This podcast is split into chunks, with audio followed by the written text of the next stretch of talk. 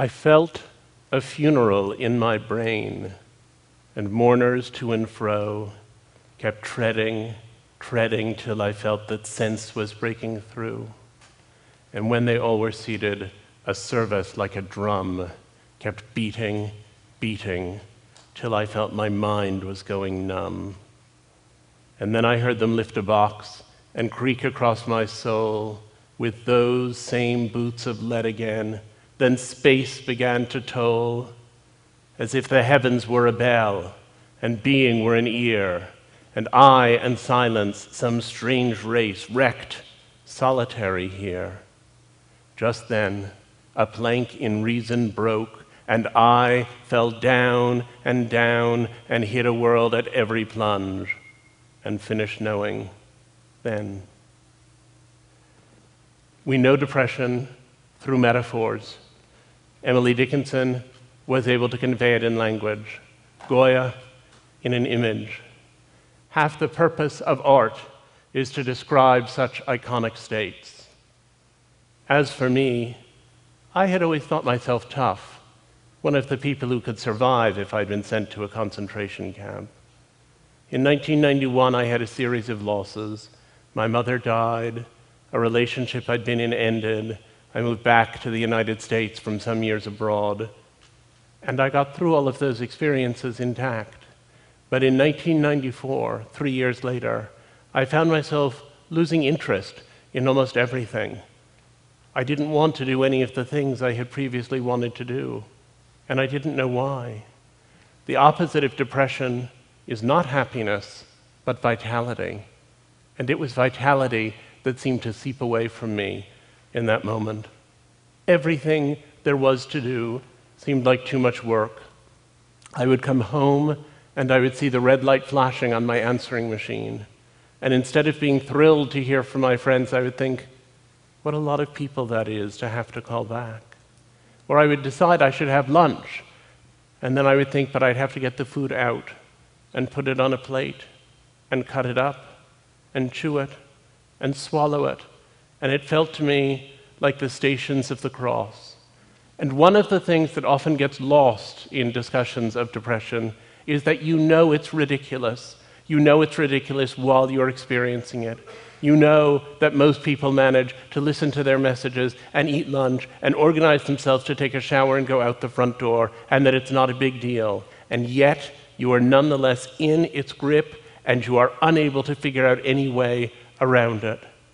And so I began to feel myself doing less and thinking less and feeling less. It was a kind of nullity, and then the anxiety set in. If you told me that I have to be depressed for the next month, I would say, as long as I know it'll be over in November, I can do it. But if you said to me, you have to have acute anxiety for the next month, I would rather slit my wrist than go through it. It was the feeling all the time, like that feeling you have if you're walking and you slip or trip and the ground is rushing up at you, but instead of lasting half a second the way that does, it lasted for six months. It's a sensation of being afraid all the time, but not even knowing what it is that you're afraid of. And it was at that point that I began to think that it was just too painful to be alive, and that the only reason not to kill oneself was so as not to hurt other people. And finally, one day, I woke up and I thought perhaps I'd had a stroke because I lay in bed completely frozen, looking at the telephone, thinking something is wrong and I should call for help. And I couldn't reach out my arm and pick up the phone and dial. And finally, after four full hours of my lying and staring at it, the phone rang, and somehow I managed to pick it up. And it was my father. And I said, I'm in serious trouble. We need to do something. The next day, I started with the medications and the therapy. And I also started reckoning with this terrible question. If I'm not the tough person who could have made it through a concentration camp, then who am I? And if I have to take medication, is that medication making me more fully myself? Or is it making me someone else? And how do I feel about it if it's making me someone else? I had two advantages as I went into the fight. The first is that I knew that, objectively speaking, I had a nice life, and that if I could only get well, there was something at the other end that was worth living for.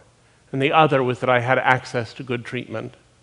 But I nonetheless emerged and relapsed, and emerged and relapsed, and emerged and relapsed, and finally understood I would have to be on medication and in therapy forever.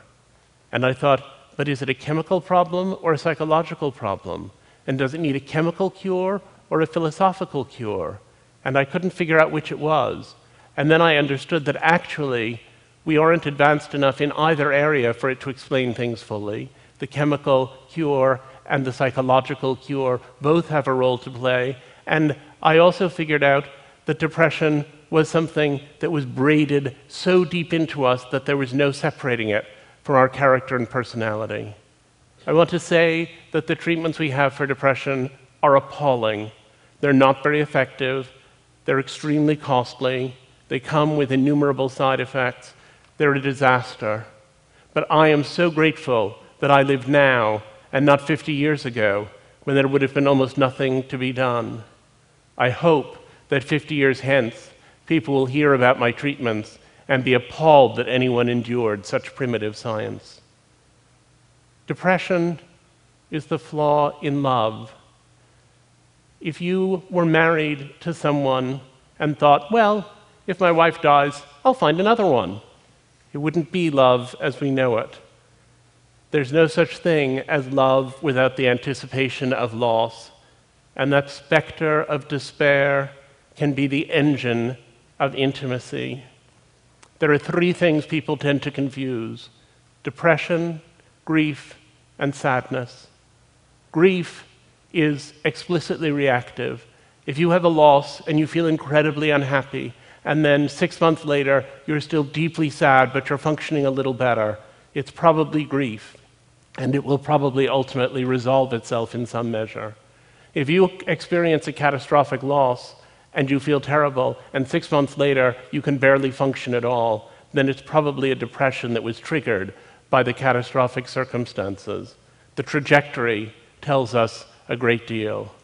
People think of depression as being just sadness.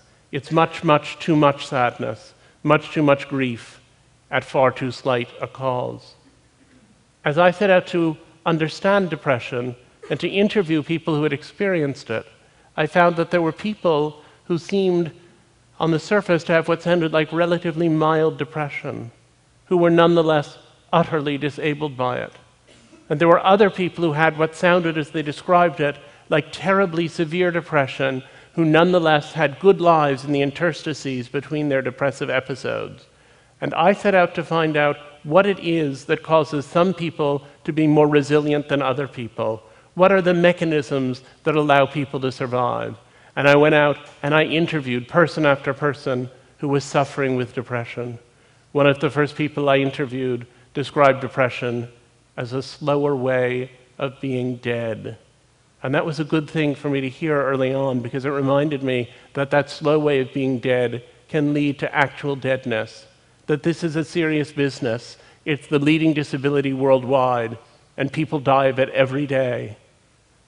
One of the people I talked to when I was trying to understand this was a beloved friend who I had known for many years and who had had a psychotic episode in her freshman year of college and then plummeted into a horrific depression. She had bipolar illness, or manic depression as it was then known. And then she did very well for many years on lithium. And then eventually she was taken off her lithium to see how she would do without it. And she had another psychosis and then plunged into the worst depression that I had ever seen, in which she sat in her parents' apartment, more or less catatonic, essentially without moving, day after day after day. And when I interviewed her about that experience some years later, she's a poet and psychotherapist named Maggie Robbins. When I interviewed her, she said, I was singing, Where Have All the Flowers Gone? over and over to occupy my mind. I was singing to blot out the things my mind was saying, which were, You are, you are nothing. You are nobody. You don't even deserve to live. And that was when I really started thinking about killing myself. You don't think in depression that you've put on a gray veil and are seeing the world through the haze of a bad mood. You think that the veil has been taken away, the veil of happiness, and that now you're seeing truly. It's easier to help schizophrenics who perceive that there's something foreign inside of them that needs to be exercised. but it's difficult with depressives because we believe we are seeing the truth. But the truth lies. I became obsessed with that sentence, but the truth lies. And I discovered as I talked to depressive people that they have many delusional perceptions. People will say, No one loves me. And you say, I love you.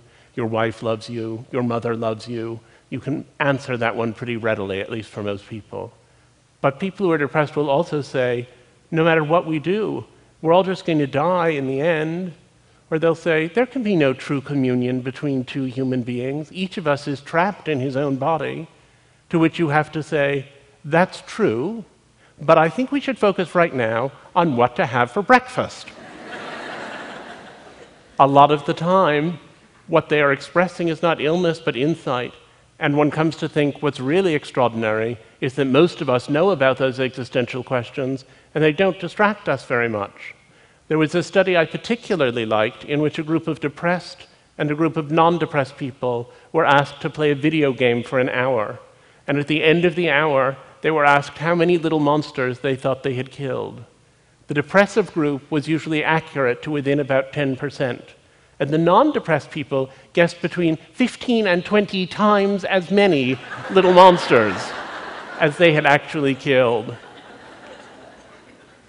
A lot of people said when I chose to write about my depression that it must be very difficult to be out of that closet, to have people know. They said, Do people talk to you differently? And I said, Yes, people talk to me differently. They talk to me differently insofar as they start telling me about their experience, or their sister's experience, or their friend's experience. Things are different because now I know that depression is a family secret that everyone has. I went a few years ago to a conference, and on Friday of the three day conference, one of the participants took me aside and she said, I. Uh, I suffer from depression and I'm, uh, uh, I'm a little embarrassed about it, but I've been taking this medication and um, I just wanted to ask you what you think. And so I did my best to give her such advice as I could. And then she said, You know, my uh, husband would never understand this. He's really the kind of guy to whom this wouldn't make any sense. So um, I just, you know, it's just between us. And I said, Yes, that's fine. On Sunday at the same conference, her husband took me aside. And he said, My wife wouldn't think that I was really much of a guy if she knew this, but I've been dealing with this depression and I'm taking some medication, and I wondered what you think. They were hiding the same medication in two different places in the same bedroom. And I said that I thought communication within the marriage might be triggering some of their problems. but I was also struck by the burdensome nature of such mutual secrecy. Depression is so exhausting, it takes up so much of your time and energy, and silence about it, it really does make the depression worse. And then I began thinking about all the ways people make themselves better. I'd started off as a medical conservative. I thought there were a few kinds of therapy that worked. It was clear what they were. Um, there was medication, there were certain psychotherapies, there was possibly electroconvulsive treatment. And that everything else was nonsense. But then I discovered something. If you have brain cancer and you say that standing on your head for 20 minutes every morning makes you feel better, it may make you feel better, but you still have brain cancer and you'll still probably die from it. But if you say that you have depression and standing on your head for 20 minutes every day makes you feel better, then it's worked because depression is an illness of how you feel. And if you feel better, then you're effectively not depressed anymore. So I became much more tolerant of the vast world of alternative treatments. And I get letters. I get hundreds of letters from people writing to tell me about what's worked for them. Someone was asking me backstage today about meditation.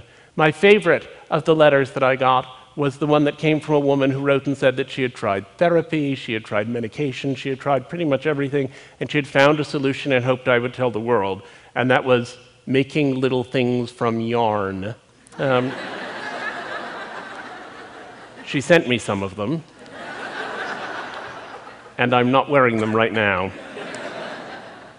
I suggested to her that she also should look up obsessive compulsive disorder in the DSM. And yet, when I went to look at alternative treatments, I also gained perspective on other treatments. I went through a tribal exorcism in Senegal that involved a great deal of ram's blood and that I'm not going to detail right now. But a few years afterwards, I was in Rwanda working on a different project, and I happened to describe my experience to someone. And he said, Well, you know, that's West Africa and we're in East Africa, and our rituals are in some ways very different, but we do have some rituals that have something in common with what you're describing. And I said, Oh, and he said, Yes. He said, But we've had a lot of trouble with Western mental health workers, especially the ones who came right after the genocide. And I said, What kind of trouble did you have? And he said, Well, he said they would, they would do this bizarre thing. He said they didn't take people out in the sunshine where you begin to feel better. They didn't include drumming or music to get people's blood going. They didn't involve the whole community. They didn't externalize the depression as an invasive spirit. Instead, what they did was they took people one at a time into dingy little rooms and had them talk for an hour about bad things that had happened to them.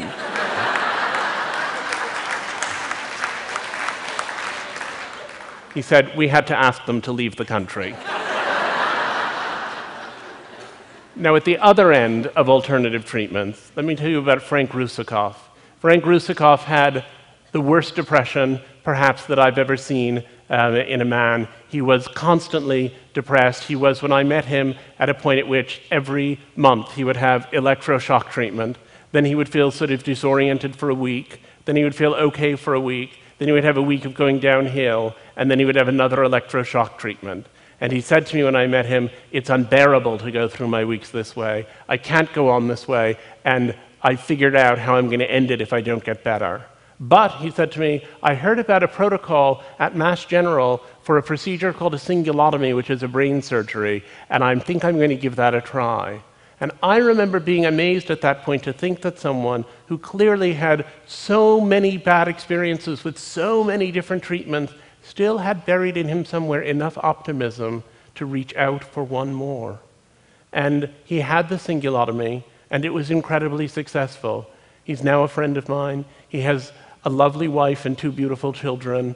He wrote me a letter the Christmas after the surgery, and he said, My father sent me two presents this year.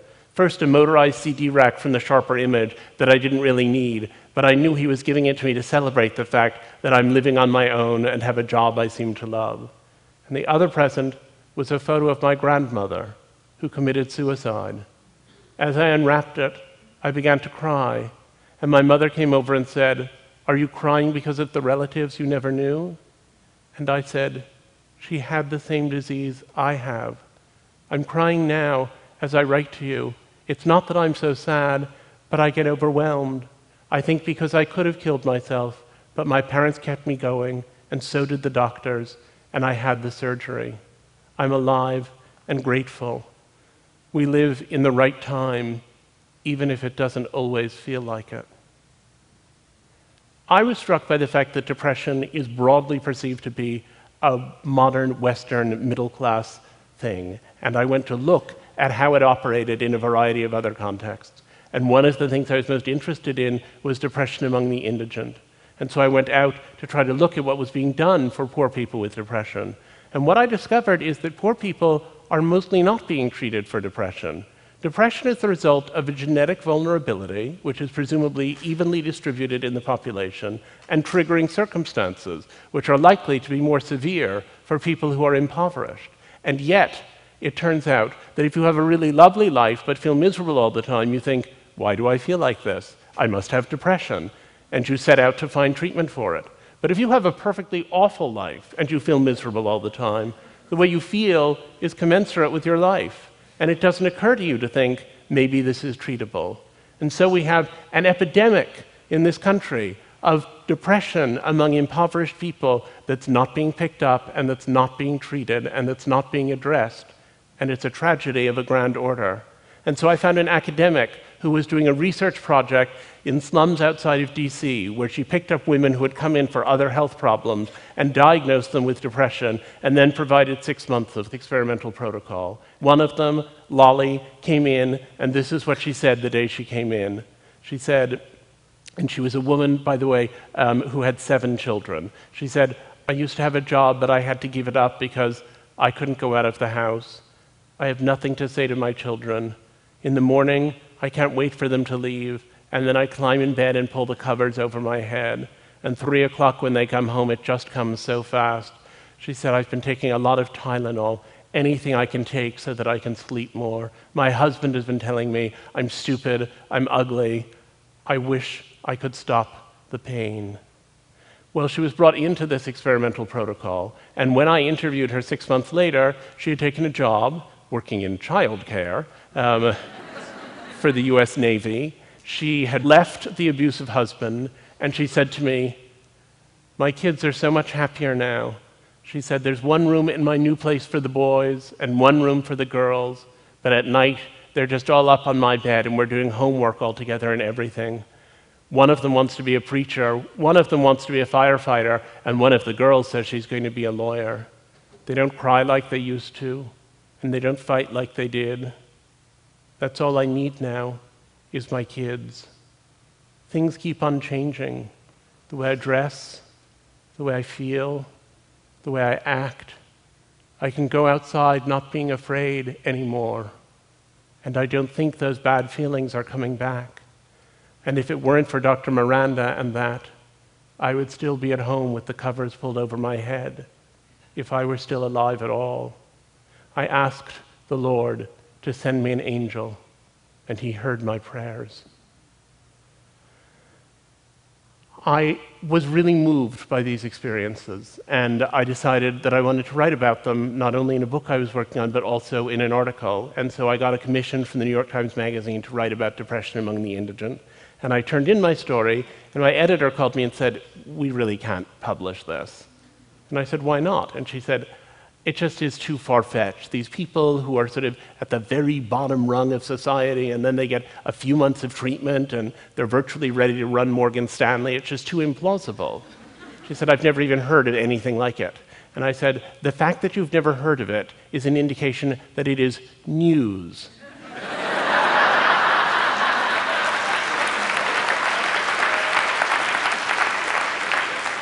and you are a news magazine. So after a certain amount of negotiation, they agreed to it.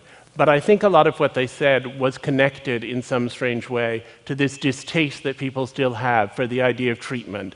The notion that somehow, if we went out and treated a lot of people in indigent communities, that would be an exploitative thing to do because we would be changing them. There's this false moral imperative that seems to be all around us that treatment of depression, the medications and so on, are an artifice and that it's not natural. Um, and I think that's very misguided. It would be natural for people's teeth to fall out, but there is nobody militating against toothpaste, at least not in my circles. Um, and people then say, well, but isn't depression part of what people are supposed to experience? Didn't we evolve to have depression? Isn't it part of your personality? To which I would say, mood is adaptive being able to have sadness and fear and joy and pleasure and all of the other moods that we have, that's incredibly valuable. And major depression is something that happens when that system gets broken. It's maladaptive. People will come to me and say, I think, though, if I just stick it out for another year, I think I can just get through this. And I always say to them, You may get through it, but you'll never be 37 again.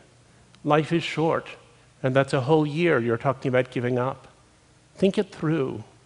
It's a strange poverty of the English language, and indeed of many other languages, that we use the same word, depression, to describe how a kid feels when it rains on his birthday, and to describe how somebody feels the minute before they commit suicide people say to me, Well, is it continuous with normal sadness? And I say, In a way, it's continuous with normal sadness. There is a certain amount of continuity, but it's the same way there's continuity between having an iron fence outside your house that gets a little rust spot that you have to sort of sand off and maybe do a little repainting, and what happens if you leave the house for 100 years and it rusts through until it's only a pile of orange dust. And it's that orange dust spot, that orange dust problem, that's the one we're setting out to address.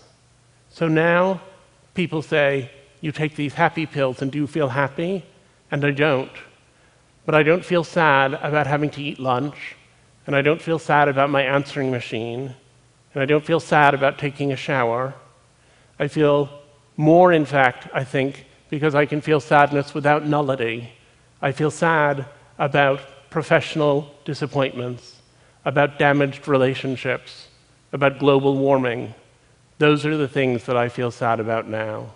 And I said to myself, well, what is the conclusion? How did those people who have better lives, even with bigger depression, manage to get through? What is the mechanism of resilience? And what I came up with over time was that the people who deny their experience, the ones who say, I was depressed a long time ago and I never want to think about it again and I'm not going to look at it and I'm just going to get on with my life, ironically, those are the people who are most enslaved by what they have. Shutting out the depression strengthens it. While you hide from it, it grows. And the people who do better are the ones who are able to tolerate the fact that they have this condition. Those who can tolerate their depression are the ones who achieve resilience. So Frank Russakoff said to me, if I had it to do over, I suppose I wouldn't do it this way. But in a strange way, I'm grateful for what I've experienced. I'm glad to have been in the hospital 40 times. It taught me so much about love, and my relationship with my parents and my doctors has been so precious to me and will be always. And Maggie Robbins said, I used to volunteer in an AIDS clinic and I would just talk and talk and talk. And the people I was dealing with weren't very responsive. And I thought, that's not very friendly or helpful of them. and then I realized, I realized that they weren't going to do more than make those first few minutes of small talk. It was simply going to be an occasion where I didn't have AIDS and I wasn't dying, but could tolerate the fact that they did and they were. Our needs are our greatest assets it turns out I've learned to give all the things I need. Valuing one's depression does not prevent a relapse, but it may make the prospect of relapse and even relapse itself easier to tolerate. The question is not so much of finding great meaning and deciding your depression has been very meaningful, it's of seeking that meaning and thinking when it comes again, this will be hellish, but I will learn something from it. I had learned in my own depression how big an emotion can be, how it can be more real than facts. And I have found that that experience has allowed me to experience positive emotion in a more intense and more focused way. The opposite of depression is not happiness, but vitality. And these days, my life is vital, even on the days when I'm sad. I felt that funeral in my brain, and I sat next to the Colossus at the edge of the world. And I have discovered something inside of myself that I would have to call a soul that I had never formulated until that day 20 years ago when hell came to pay me a surprise visit. I think that while I hated being depressed and would hate to be depressed again, I found a way to love my depression. I love it because it has forced me to find and cling to joy. I love it because each day I decide, sometimes gamely and sometimes against the moment's reason, to cleave to the reasons for living. And that, I think, is a highly privileged rapture. Thank you.